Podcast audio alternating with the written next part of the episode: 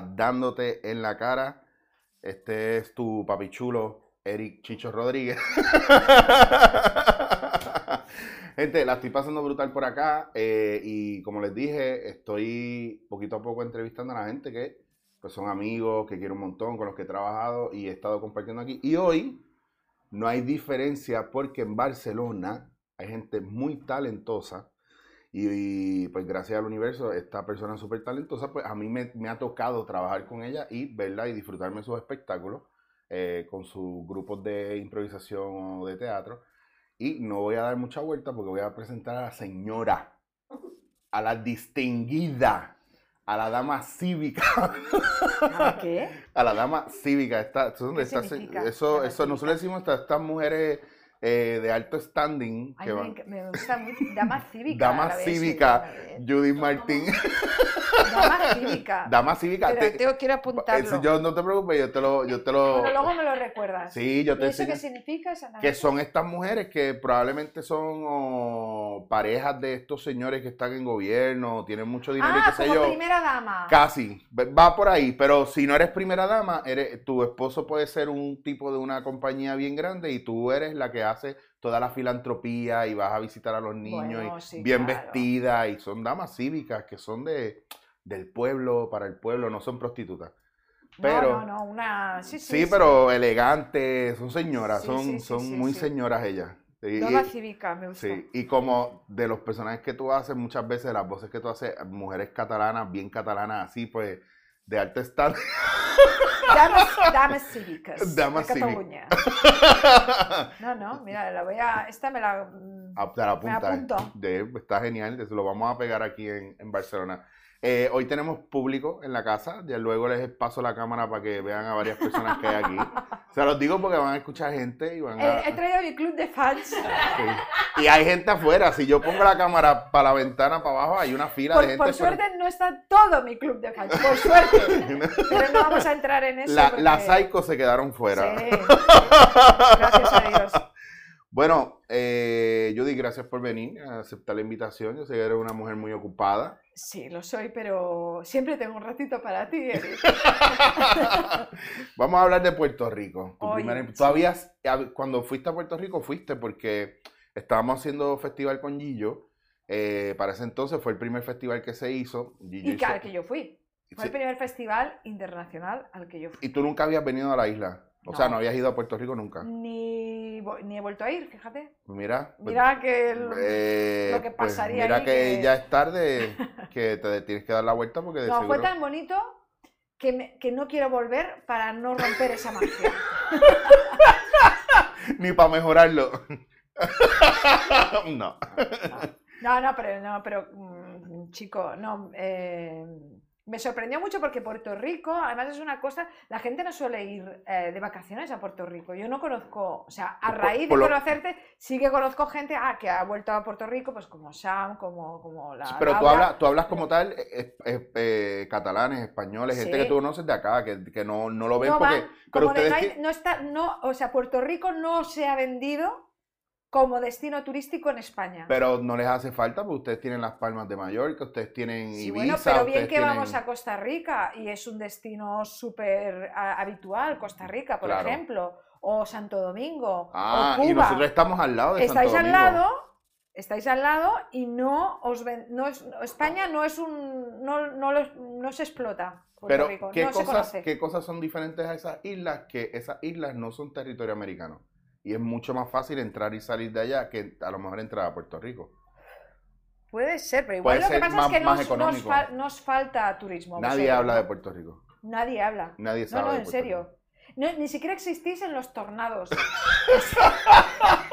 Esto es verdad. Cuando hay tornados, historias, se habla de, pues esto, de Haití, de Santo Domingo, de Costa, bueno, Costa Rica también se suele librar. Es como Costa Rica nunca pasa nada porque es el paraíso. O sea, Costa Rica es el- realmente es el Shangri-La de, de las vacaciones de un español, de, de- como de reserva natural, ta, ta, ta, ta. Y así como que eh, Puerto Rico reúne como un montón de cosas de ahí, ¿no? Y no, no, no, no aparece nunca, no se habla nunca. No se habla. Pero has ido a Costa Rica. Sí, yo he ido a Costa Rica por festival también de teatro. Ah, y has podido visitar varias... He podido disfrutar de sus Salir de la reservas ciudad. naturales. Sí, Mm, porque yo... sí- mm, ¿Qué me pasó? Que en Puerto Rico, cuando fui al festival... eh, Cuenta, puedes contar la experiencia completa. No, solo fui una semana, es muy poco. Claro. Entonces, además, íbamos ahí en el festival, dependíamos mucho de... Tuve la suerte, es verdad, de tener mucho tiempo libre y poder ir a la playa, que tú nos llevaste, nunca lo olvidaré, a Playa Sucia. Exacto, eso fue, bueno, ahí eso fue una travesía, todo el mundo estaba en la guagua histérico, porque habíamos mucha gente, íbamos en, en una guagua que cabía todo el mundo y un y otro, había otro otro coche llevando todo el- a, a lo- a lo que faltaba. Mm. O era Alberto solo que, bueno, anyway. anyway, el punto no es ese, el punto es que estuvimos de, de carretera, hicimos como dos horas y media, tres horas de carretera para llegar a, a lo que mucha gente conoce como Playa Sí, Sucia, a además Playuela. era como, era como, bueno, a ver, Eddie, por favor, o sea, calor, en la, en la guagua, tal, no sé qué. No, no, no, playa sucia. Y, pero, o sea, encima estamos aquí tres horas de carretera para ir a un sitio que se llama Playa Sucia. Era como, era como nadie, nadie, te- o sea, nadie tenía Nadie- fe en ti, que lo Claro. sepas. Estábamos, estábamos todos ya eh, pensando en, en- en qué haríamos cuando llegáramos ahí, Sí, cómo era- te matábamos, cómo, cómo hacíamos desaparecer tu cuerpo. O sea, esto es el plan que, que y lo peor del caso que en la entrada, cuando estamos estacionándonos, todavía no se veía la playa, lo que se veía No. era un manglar y un Las desierto. salinas. Sí, eso mismo. Hay unas salinas, ahí Eso. todo agua marrón, y dijimos, tío, pero qué mierda es esta. Y ahí ya era como, bueno, lo matamos, ya está. Pero de repente fue como.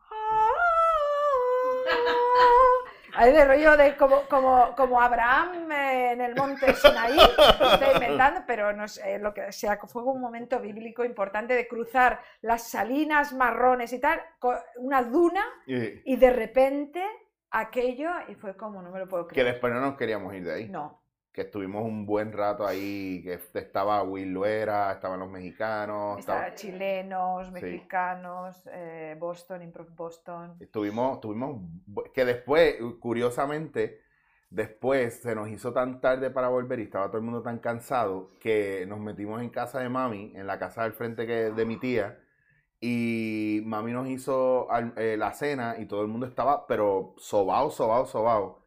Y fuimos a- allá en Walgreens, a la farmacia esta que tiene de todo, y compramos colchones de esos Sí, inflables. Me acuerdo de eso. Y todo el mundo durmiendo en la sala, en todos Pero lados. que, ¿y qué, ¿cuántos seríamos? ¿15, 20 Eh, personas? Éramos como veintipico de o personas. 20 y pico. Y todo el Y mundo bueno, acomodándose. Claro, es que lo de tu madre, o sea, era como, ¿cómo vamos a dormir aquí? y tal, comprando colchones, sí, sí, me acuerdo, además, todo un dispositivo eh, de ollas, claro, porque éramos 20 y muchas personas. Y de- Eh, las ollas ahí, o sea, y- o sea de, como si fuera un, un, un buffet profesional, convirtieron la casa en, en, en- Y una otro casa día- de refugiados. literalmente, sea, era, era, sí, cruzamos la frontera y todo el mundo se metía ahí a comer y a dormir.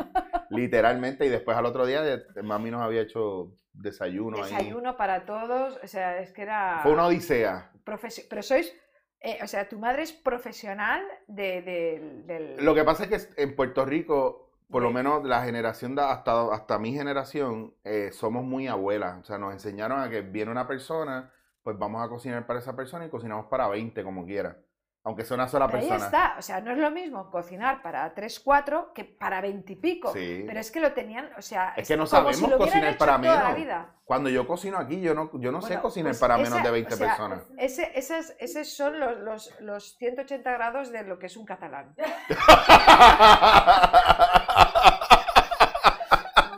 Hay que decir, o sea, yo, o sea, ¿Cómo sería? En, mi, Llega un en mi casa, o sea, no ha entrado nadie.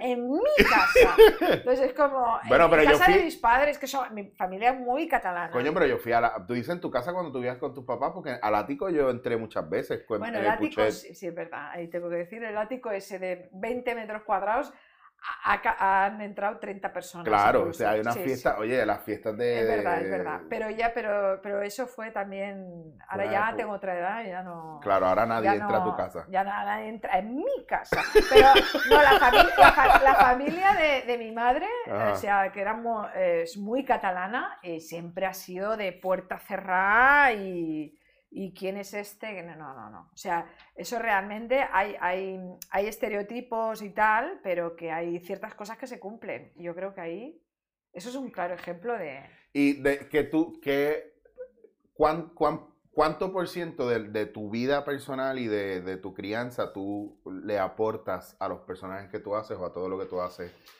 Impro, lo que haces, estás en una en compañía de Jabugo, que estás con Emma Basas, que es otra brillante improvisadora, una mujer espectacular que yo, yo la veo, la veo y, y voy a reírme, porque tiene esa energía y tiene una manera de hacer las cosas espectacular. Recuerdo haberla conocido en Puerto Rico y después ver los shows acá de ustedes que. Claro, no sé, que o sea, es otra, es avant O sea, no, esto no es para gente, esto no es para gente corta de mente. Así, no, así, así nos va.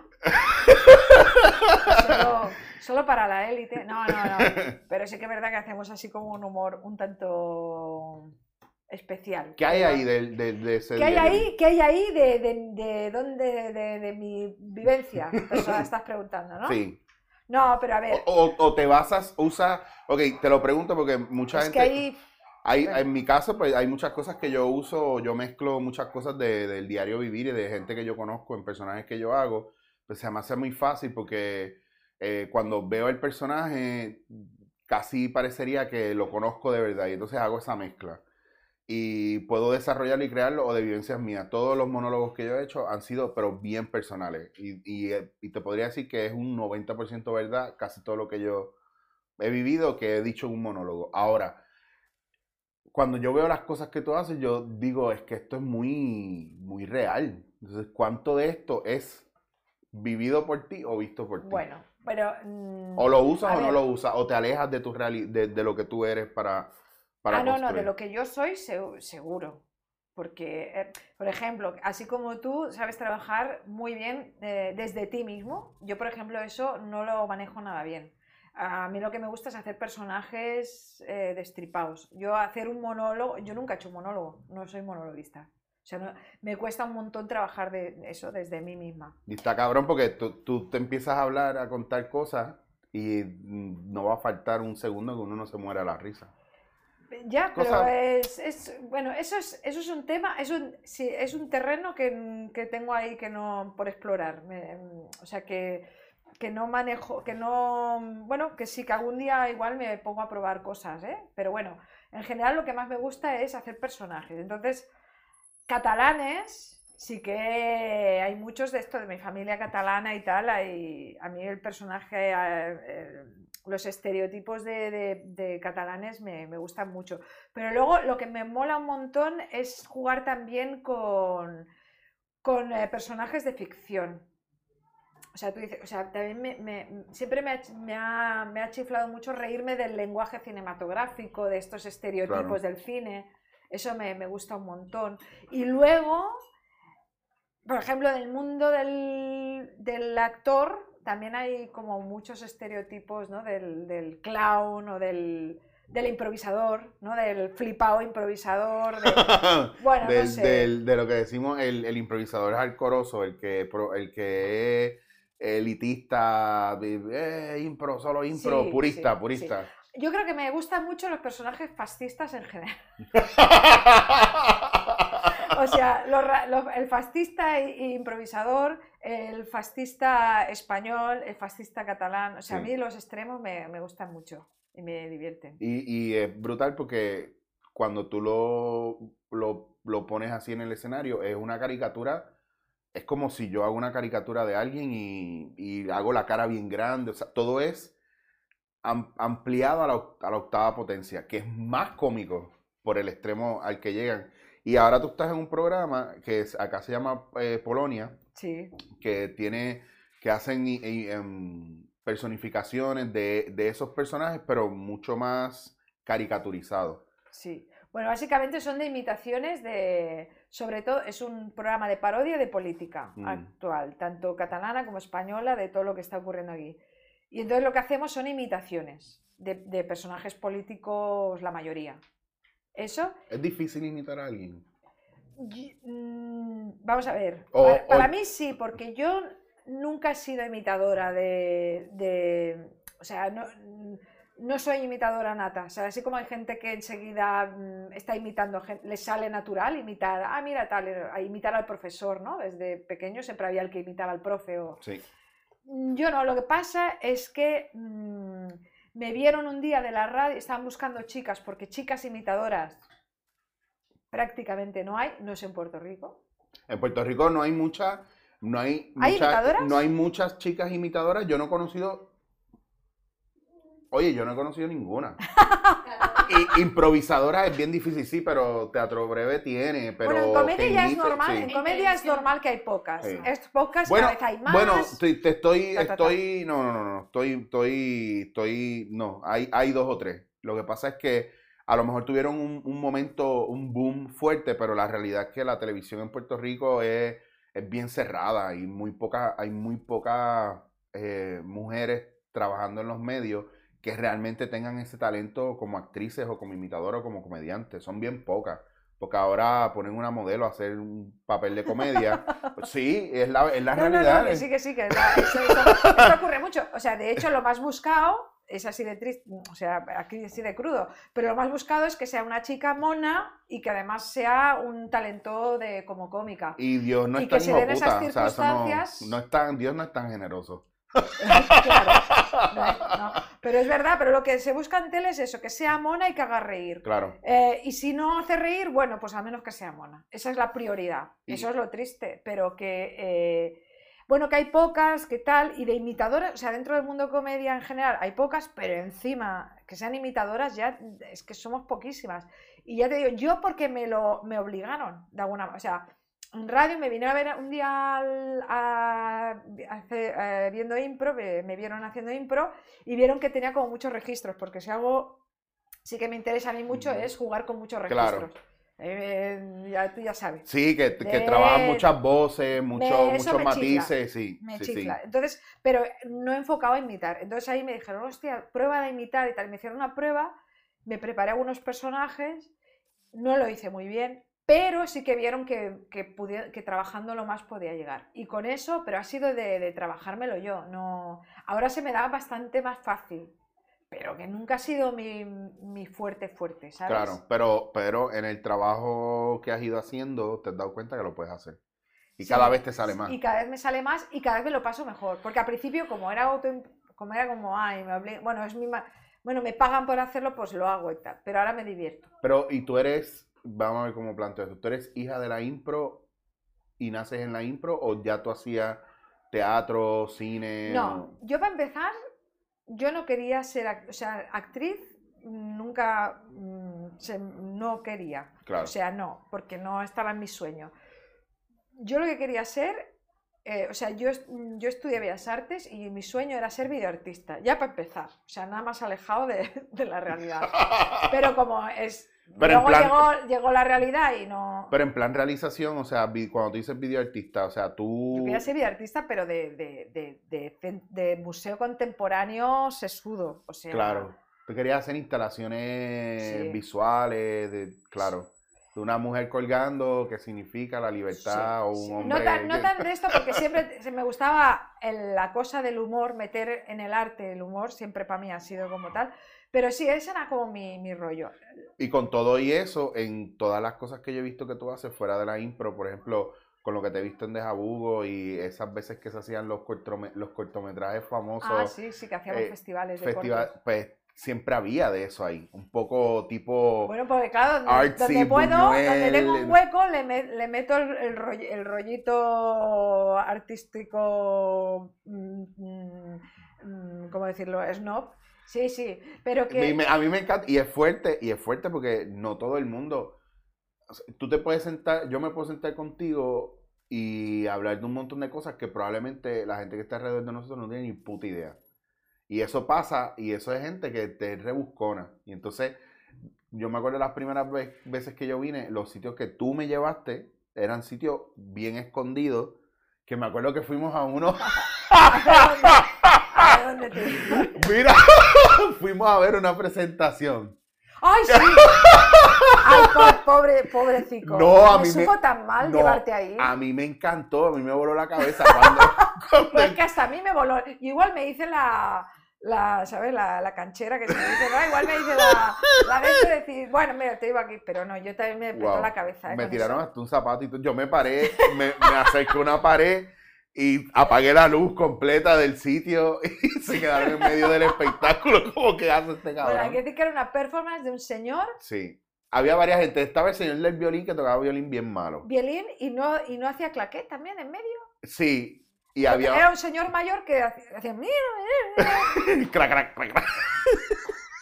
Era una performance extraña, extraña. Ay, qué cosa extraña. espectacular. Y había. Pero era, Había- ahí te estaba llevando yo a un nido de, de- nido de lo más moderniki de Barcelona, que éramos cuatro snobs ahí. eh, Wow, wow, wow, wow. Qué ahí cosa. a lo más de lo más. Qué cosa Y lo otro no era un tipo que llama Internet 2, que tocaba, que hacía... Había un uno que, que se metía en una burbuja y se quitaba la ropa dentro de la burbuja.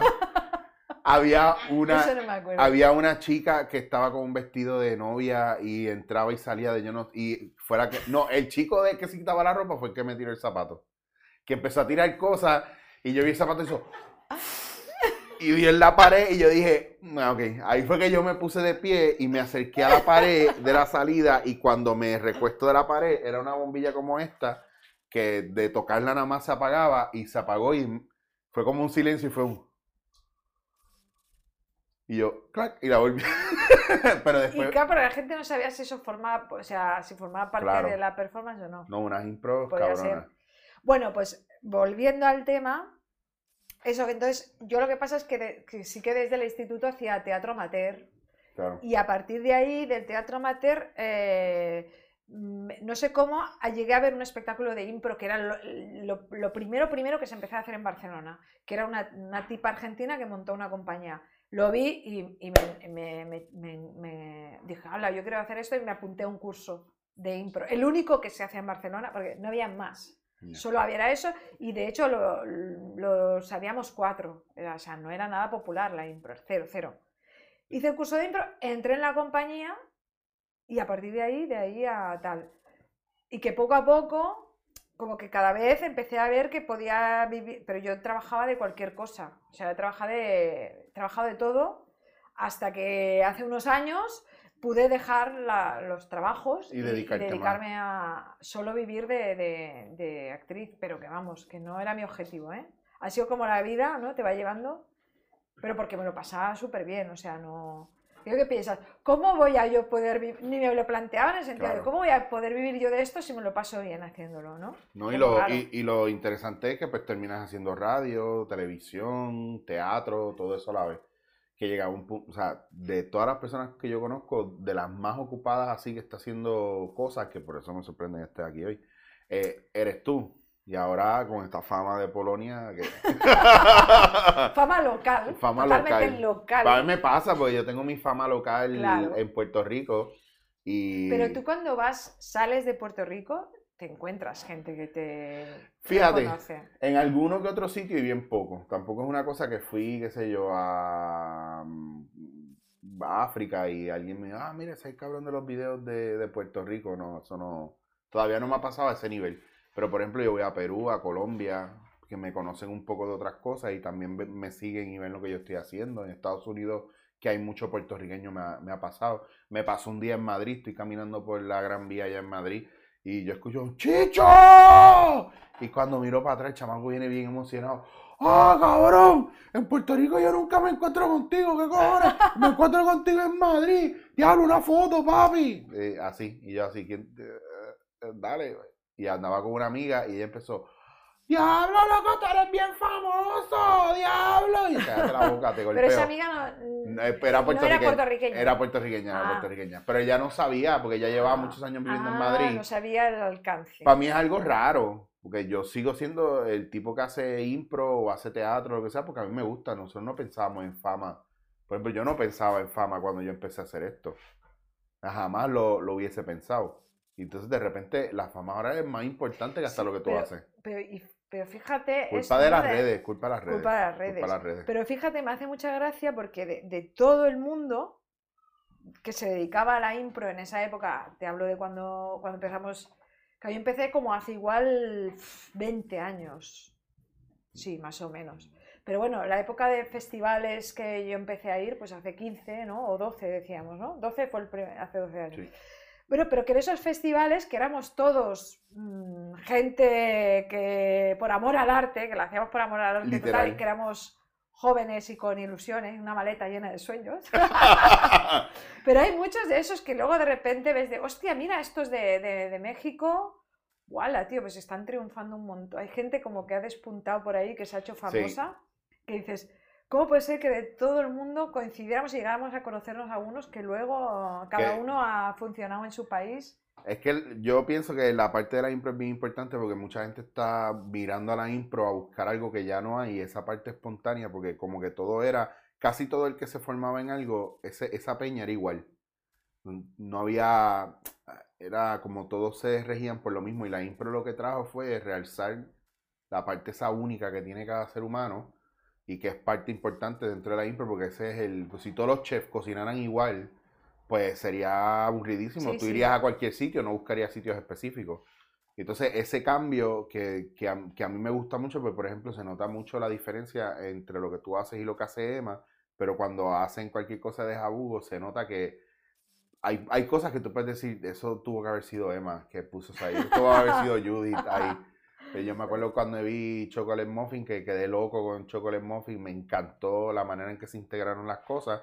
Podría parecer absurdo para mucha gente, pero a mí me hacía todo sentido. No sé si es que yo tengo una mente de- defragmentada. Pues eso también. Pero que es verdad que, o sea, es lo más, es súper, ahora no por nada, pero que es mm, lo que hacemos con Deja que son sketches, cada uno muy diferente, es súper complicado. Para mí es lo más complicado. O sea, he trabajado en varias cosas, pero hacer sketches en un solo espectáculo, unirlos y que queden bien y que estén, formen parte, aunque sean todos muy dispares, pero dentro de un mismo universo y que de rit- o sea, es muy complicado. ¿Es porque- más difícil eso o, o rehacer Game of Thrones? Eso, Deja Vu. No, no, en serio, que hay como una cosa a nivel argumental, como si tú sigues una historia, sigues hasta el final, es, pues ya está, solo tienes que ir tirando del hilo. Claro. Pero cuando haces sketches diferentes, luego unirlo ahí y que quede más o menos bien, bueno, para mí, pero claro, es lo que me mola hacer. Entonces, ahí, Ahora en Impro Barcelona está el, el show O, O Spoiler. sí. ¿Ese formato de dónde sale? Porque a mí me pareció brillante. O sea, es una cosa bien nítida, que tiene sus cosas como de Harold también. Claro, es que es muy Esto en plan. Bueno, es que, pero- eh, mm, dentro de la impro no hay que no se puede innovar nada, ya part- partimos de ahí, que en la impro está todo hecho, inventado. el, lo- el logo de Impro de Barcelona. Impro Barcelona. Impro Barcelona. Impro claro. Barcelona, o spoiler de Impro Barcelona. Espérate, que poner abajo derechos reservados. Pero claro, dentro de eso, me acuerdo un ejercicio que nos enseñaron, diría, diría que eh, Omar, Omar y José Luis Saldaña, se llaman de México, diría que una de las formaciones que nos hicieron una vez, ah, había un juego que es un, un formato que ellos ya habían hecho, o sea, que es exportado de no sé dónde, no sé, pero que era simplemente de, a partir de una imagen, alguien decía un, un ¿cómo decían? Un acontecimiento.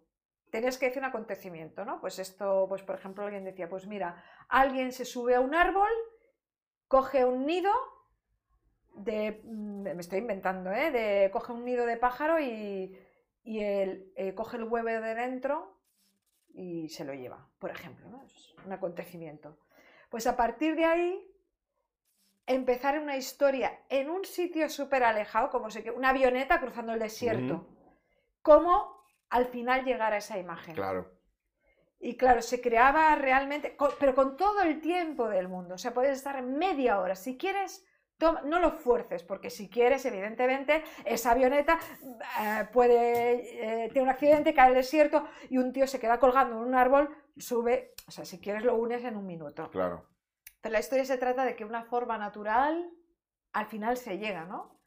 Y a mí, me chif- a mí ese ejercicio me encantó porque era una manera súper bonita y, de, y que al final, al final siempre llegas, ¿no? Y entonces a partir de ahí viene lo de los spoilers. Y entonces que Spoiler tiene varios, le pides al público varios géneros eh, de series que es muy popular, que lo que me gusta es el hecho de cómo llevarlo a algo de la actualidad, que es mi pelea siempre con actores o con improvisadores, con todo el mundo.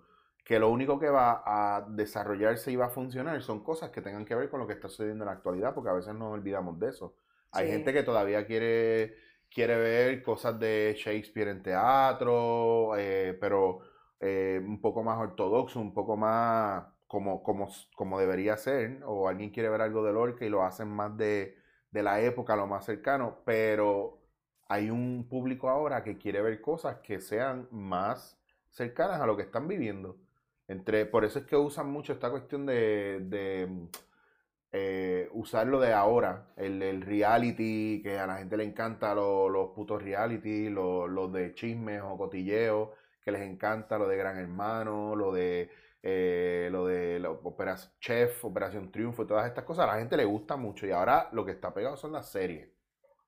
Y entonces, sí, sí. entonces, claro, es obvio que eso, hay que eso lo- hacer hay que algo hacer algo que tenga que claro. ver con eso. No, además la impro siempre ha estado mucho con eso. O sea, Claro. en general la, im- la- Los géneros impro- cinematográficos que se Sí. usaba mucho también en impro. También pasa mucho que, claro, los géneros cinematográficos, eh, lo que está pasando con las series, ¿no? Es que realmente están, es el, el cine mm, cada vez se ve menos, o, o sea, ahora lo popular son las series, pero que los géneros cinematográficos los está adoptando las series también. Y también Claro. pasa mucho que las series eh, están mezclando muchos géneros también. Ahora ya es difícil, ¿no? Ver una serie que sea de un solo género, siempre hay ahí como una mezcla patapam. Pero sí, sí, eh, lo guay de la impro es, es el estar con la actualidad y el poder decir lo que acaba de pasar por la mañana que ha sido viral en internet, que lo puedas decir en tu espectáculo ese día y solo ese día y para esa gente y se está. acabó. Porque luego la semana que viene ya no tendrá gracia hablar de eso. La gente ya se ha olvidado. Que es la Eso es lo guay. que es lo bonito de la impro. Claro. Que puedes trabajar para el momento. Y si está fresco, perfecto. Yo estoy en un show que hay un chiste que empezamos, a- que lo hicimos porque cuando empezó, eh, cuando estrenamos, funcionaba bien brutal. Ahora está bien lejos y hay que buscar otra cosa para llenar ese espacio. claro. Entonces, pero es un show que está marcado y a veces los directores se quedan como que no, no, no, lo cambie, todavía funciona. Y, no, no, no, no. Ese punchline lo tiro yo, no lo tiras tú, cabrón. y la gente se cree que es mío y Claro. yo quedo mal. ¿Qué te falta por hacer en, en- de todo lo que has hecho que tú dices, mira, estoy aquí, estoy haciendo esto, esto y lo otro, ¿qué me falta? Esto es lo que yo quisiera hacer algún día. Pues que me, bueno, eh, que me, a mí me encantaría, mira, mm, lo que decíamos, me encantaría poder trabajar desde mí misma, de poder hacer algo desde ahí, porque, porque sí, porque es como algo que todavía tengo ahí que, que trabajar. Me molaría un montón. Que ahí está lo, de no lo- del stand-up, lo de los monólogos. Sí, stand-up y tal, lo, mm, también eso, ¿no? El stand-up también se está abriendo ahora a un montón de, de cosas más y, y- y poder hacer un espectáculo, eso, a medio camino entre algo de Deja Bugo y el stand-up comedy para entender si hay, pues, si hay un intermedio, a mí eso me, es lo que, por ahí esto está en mi cabeza ahora, la cosa. Y la otra es que, que me encantaría, lo decíamos antes, de, de salir una película ni que sea para hacer de zombie o de muerta. Sí, por verlo del cine. No, me encantaría hacer una peli de miedo. Es lo que más, o sea, me encantaría en mi vida, de verdad. Pero de miedo, pero de miedo, miedo, o sea, de terror No. de verdad o de terror cómico, No, tipo Zombieland. B. Ok. Tipo Zombieland. B-movie. Un ¿Eh? B-movie, un sí, serie. B-movie. Hay una, no sé si has visto una que me la han recomendado, es que la quiero ver, One Cut, una que se llama una coreana de zombies, No. pues me la han súper recomendado. En estos días yo estuve viendo de, de Peter Jackson cuando empezó, el, de, el del Señor de los Anillos. El Tenía. de ti- tu perro se ha comido, la de el Brain Dead, no, Hay uno, sí, hay uno. One, Bueno, te debo, Mira, te debo One título. Cut of the Dead, te la recomiendo. Lo voy a mirar. Te recomiendo, no, me la han súper recomendado. Yo no la he visto. Sí, Pero- Si no has visto las de Peter Jackson, también búscalo. Bueno, porque... Peter Jackson vi la de Brain Dead, eh, que aquí se subtituló como Tu madre se ha comido mi perro. esa, esa la he visto. Y hay una de Muppets también que es muy... Sí, esa misma. The Feebles. Esa. Y, y tiene un falso documental, ahora porque está súper de moda el falso documental y tal, pero cuando no estaban de moda, yo recuerdo haber visto el primer falso documental que vi, era uno de Woody Allen, que era el de Celic, Y el segundo, pues entonces me, me- me encantó y busqué más y había uno de Peter Jackson, que estaba súper bien también. De falsos documentales, a mí el más que me gusta es el clásico, el de esto es This is Fi- eh, Spinal Tap, que era un falso documental de una banda de rock. ah, bueno, sí, sí. claro, exacto. pero, pero de falsos documentales ahí, bueno, están las series ahora como The Office y Parks and Recreation en Estados Unidos que fueron, pero masivos. Parks and Recreation, he visto nada, pude ver un capítulo y ya está, porque no hay ninguna plataforma, ni HBO, ni Netflix y tal, y me lo tuve que bajar pagando. pero Netflix la tiene, Netflix tiene Sí. Parks and Rec y The Office. Pues eso Sí, era nosotros- Puerto Rico, ¿eh? Porque ya en, nosotros en hemos Spain visto. no. Ah, porque puede ser que esté bloqueado. No, Había, había, hay- yo diría que no, ¿eh? hay o sea, est- vuelvo, estoy loca por ver la serie. puede ser no. por región que. Porque esta actriz, que no me acuerdo, pero yo de nombre soy fatal, pero es, es muy guay esta tía, la, la protagonista, la rubia esta de Parks and Recreation, Ah, Amy este Amy Poehler. Claro. es muy guay. Sí, Elena se la ha encontrado en par de, de impro allá en, en Del Close Marathon. Ve, mira, el del. ¿Esta viene de la impro ella? Sí, es claro. Eh, De UCB. en- en- bueno, ella es de Nueva York y UCB. Sí. Que es UCB. Y- eh, eh, Upright de- Citizens Brigade, una de las escuelas de esas de impro heavy. sketch. De ahí, que de ahí lo que es UCB, eh, People's Improv Theater Second y Second City, Sí. Improv Olympic, de ahí es que sacan siempre a todo el mundo para las películas así más brutales o estos Bueno, es como famosos. lo de. Yo hasta hace poco no sabía. Bueno, relativamente poco. Eh, el Saturday Night Live, que viene del Second City. y- Sí, y, la ve- gran ve- mayoría de actores que están ahí vienen de la impro. porque toda esa gente viene, o sea, la raíz de toda esa gente es del close. Entonces, del close eh, eh, ya hacía impro en los, qué sé yo, en los finales de los 60, Bueno, 70. y que fue la Viola Spoli, Viola que Spolin. fue con su hijo que creó lo del Second City, que es como... Hay los juegos de impro y toda esta cuestión. Bueno, yo esto, claro, no Es- sabía que venía. claro, hay, hay una cuestión ahí a profundidad heavy. Entonces, los formatos ya de competencia que vienen, o tienes el, el Theater Sport, que ese es el de Kid Johnston, o tienes el match de impro que es Robert Graver y Bon Leduc, que son canadienses también. O sea, que es, ese, es, es- todo eso empezó a surgir como a la vez. Entonces, ¿quién se llevó la idea de quién? Ni idea, pero de que ya estaba más o menos formándose es como Sí, sí. mente, como dicen en inglés, Grain Minds Think Alike. Todo empezó a pasar a la vez, casi como el rock progresivo en el mundo. En España pasaba, eh, cuando Triana estaba saliendo, que Triana estaba sacando este, este progresivo flamenco, pues estaba corriendo Rush y estaba corriendo Alan Parsons Project y Pink Floyd toda la vez. Entonces Sí, tú sí. dices, si no había internet, ¿cómo se cruzaban? Sí, sí. Friki. Pero bueno, que es Cosa como, friki, como, es, es- es normal que, la- que eso está ahí latente, latente. y- Y, no sé qué te iba a decir. Sí, que hay una película que va sobre una compañía de impro. ¿Cómo? No, no ah, acuerdo. nosotros la vimos, este, la de Yo la he visto esa también. la que sale Que está súper bien, se entiende lo del Saturday No. Night Live. Ay, Que viene de una que- compa- eh, Yes, Yes, Yes. ah, Ay, Yes and es que se llama la película. No, no, Que es con este, Que con con el Keenan, Keenan. Keenan Tom- eh, Keenan Sí, no. sí, yo sé cuál El título. de Killen Peel. Veía una canción, el título. No, No, no no, es, es una premisa no, de la impro. no, No, no, es una no, premisa de la No, impro. Eh, algo de. Lo voy a buscar. Búscalo, búscalo. Búscalo, pues busca, busca. Búscalo porque es súper interesante esta peli. Si hablamos de la misma, claro. Sí, sí. Sí. Que es de una compañía de impro muy pequeñita que hay en Nueva York, ¿no? A las afueras de Nueva York. Ellos son improvisadores en la vida real. Hey. Ya, exacto. Ah, sí. vale. Don't think twice. Sí. Don't think twice. Don't think twice. Exacto. Buenísima. Sí, Exacto. esa misma. Y que hay un, uno de ellos que se empieza a hacer famoso, Sí, sí, sí. pero que es además el típico de cuando lo vienen a ver los ojeadores del Saturday Night Y Live. se lo llevan. eh, Sí, pero no escucha a ningún compañero, todo él, él se lleva el foco. Y que el, el, que- el que organiza y el que hace todo y que es probablemente el más inteligente es el que, el que menos, el que peor sale de todo eso. Sí, pues, Exacto, No exacto. pasa nada, la historia de mi vida. Mira, pues, Judith, tú, tú eres de redes sociales, o sea, si a alguien que está escuchando esto le interesa verte o, o- o ver de cómo te ves o qué haces y todo eso. Sí, ¿Hay tengo de todo. De, estoy en Twitter, estoy en Instagram y estoy en, en ¿Cómo te consiguen si te acuerdas? Porque Bueno, muchas- no, porque en Facebook y Twitter soy como Judith Martín Dulcet, creo. Judith Martín Dulcet. Y en Instagram soy pobre chavala. Pobre chavala. Bueno, pues pobre chavala. Gracias por tu tiempo y tu Ya espacio. está.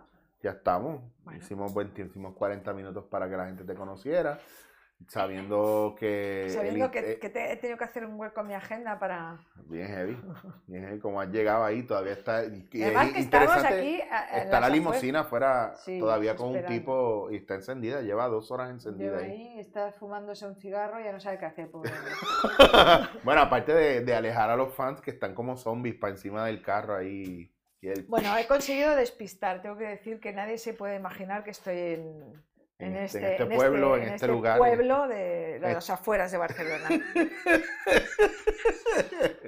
Judith, pues gracias a un millón. Eh, la gente que esté interesada en conseguir a Judith, ahí tienen sus redes sociales.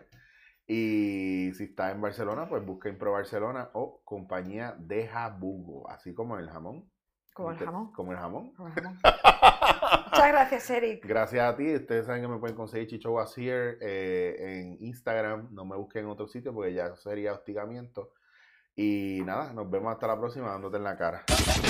Estás escuchando Dándote en la cara. Dándote en la cara.